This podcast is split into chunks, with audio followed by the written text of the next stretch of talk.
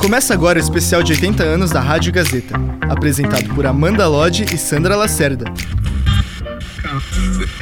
Informamos apenas que a direção da Rádio Gazeta foi entregue, entretanto, a um grupo de velhos jornalistas que saberão, auxiliados pela tradição brasileira, pela nossa cultura, pelo patriotismo da nossa gente e pelo amor a São Paulo e o Brasil, conduzir a Rádio Gazeta às suas finalidades intelectuais, artísticas e patrióticas.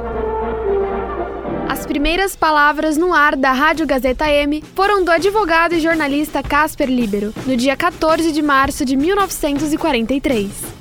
O empresário adquiriu a antiga Rádio Educadora Paulista, que havia sido fundada na década de 1920, e a incorporou ao Complexo Gazeta. A Rádio Gazeta M foi um sucesso de público, mas, infelizmente, Casper Libero dirigiu a emissora por apenas cinco meses, pois faleceu em um acidente aéreo. Inicialmente voltada para a elite cultural do país, a Gazeta M tinha sua própria orquestra sinfônica, um coral lírico, um conjunto de jazz, pianistas e cantores.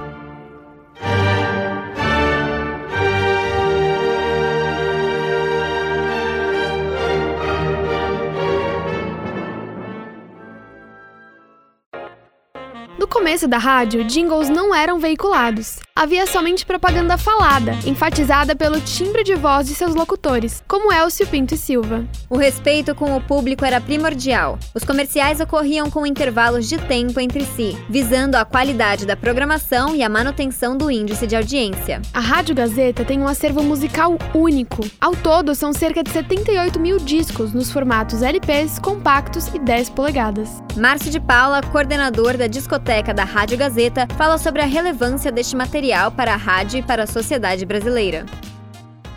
Essa discoteca ela começou com os discos do Casper Libre. Ele começou a montar os discos, a, a discoteca em si. Toda rádio, quando ela nasce, ela nasce com uma alma. E essa alma chama-se música.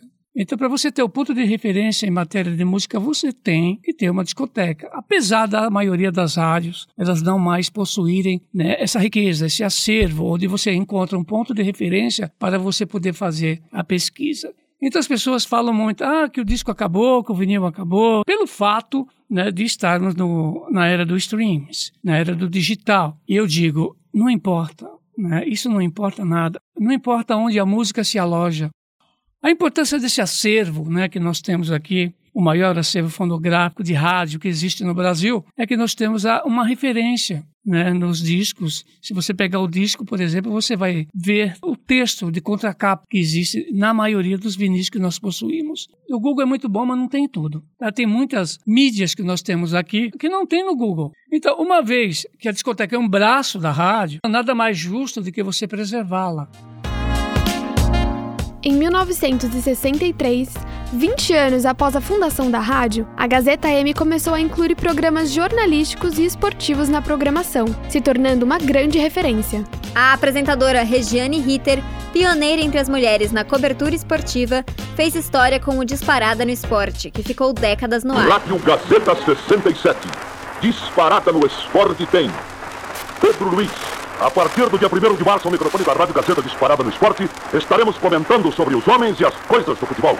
Sim, porque a partir de 1 de março vai ser assim. Santos vai na linha da área, adianta a bola, passa pro Raul, vai cruzar na boca do gol, perigo, atinge o gol.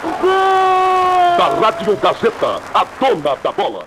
O Disparada no Esporte, o mais velho jornal esportivo do Brasil, mais de 60 anos, mais de 70 anos até eu diria, começava antes que qualquer outro programa esportivo no rádio. Começava às 11 da manhã. Então nós éramos pauteiros da Globo, da Manchete, do SBT, da TV Tupi, das outras emissoras de rádio e dos jornais que ficavam ligados na gente. Nós tínhamos repórteres ao vivo em todos os clubes de São Paulo, na CBF, no Rio de Janeiro, e levávamos a primeira informação do dia para todas as redações. Era um orgulho só. A Rádio Gazeta AM, essa força extraordinária de então, me deu a primeira chance como repórter esportiva. E eu fui com a cara, com a coragem, sem timidez. É, não vou dizer sem vergonha, porque vergonha eu tinha no começo, não deixava ninguém perceber, mas eu tinha. E meti as caras, fui, fiz, gostei e fiquei. A Rádio Gazeta AM foi muito corajosa. E eu também. Em julho de 2009, a Faculdade Casper Libero assumiu a direção da rádio, que se tornou um espaço extracurricular para os alunos de comunicação. Notícias do Brasil e do mundo. Cultura, economia, política, trânsito, cidadania. No ar. No ar. Jornal Gazeta. Online. Online.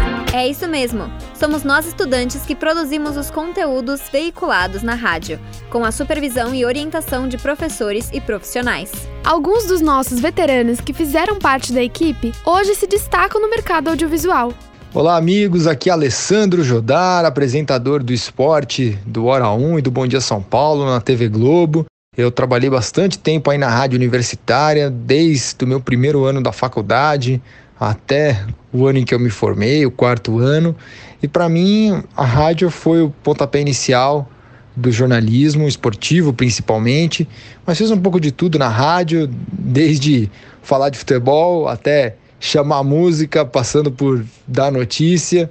Foi um período de muito aprendizado, um período em que eu conheci muita gente boa, em que eu fiz contatos profissionais e, e amizades que eu levo até hoje. Então eu sou muito grato a tudo que eu vivi aí na Rádio Gazeta. Gostei muito de rádio, sempre acompanhei muito rádio, especialmente no esporte, mas desde sempre muito ligado também nas notícias, né? não à toa fui para o caminho do jornalismo, mas a gente chega na faculdade sem saber exatamente como funciona, né? com sonhos, mas sem saber exatamente como você vai se adaptar aquilo que você quer, se na prática de fato é o que se passa na sua cabeça. E então eu estava muito aberto, tanto a impresso, televisão, rádio. Eu acho que isso molda muito do que minha carreira é até hoje, porque foi na Gazeta M que eu tive contato com o que de fato era fazer jornalismo, né, mesmo sem aquela responsabilidade, é, claro, você tem quando você sai para o mercado de trabalho, essa responsabilidade de fazer de tudo, né, que é o DNA do rádio. Foi muito gratificante passar por tudo isso e descobrir em mim uma veia, por exemplo, de apresentação que eu não sabia que eu tinha, né, eu gostaria de ter, mas até a gente começar a fazer, a gente não sabe se a gente tem. Então a, a Gazeta M me molda muito do que eu sou hoje. Então, sempre muito grato à Gazeta M, a todos os profissionais com quem eu convivi, que muito me ensinaram lá. Acompanhando a evolução tecnológica das mídias, a emissora deixou em 2019 de operar na frequência AM, passando a transmitir sua programação na internet. Desde então, passou a se chamar Gazeta Online.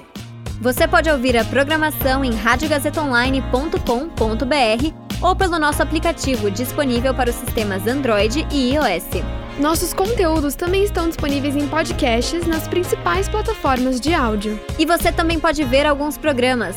Temos câmeras no estúdio e transmissão no canal da Rádio Gazeta Online no YouTube. Você acabou de acompanhar o especial de 80 anos da Rádio Gazeta.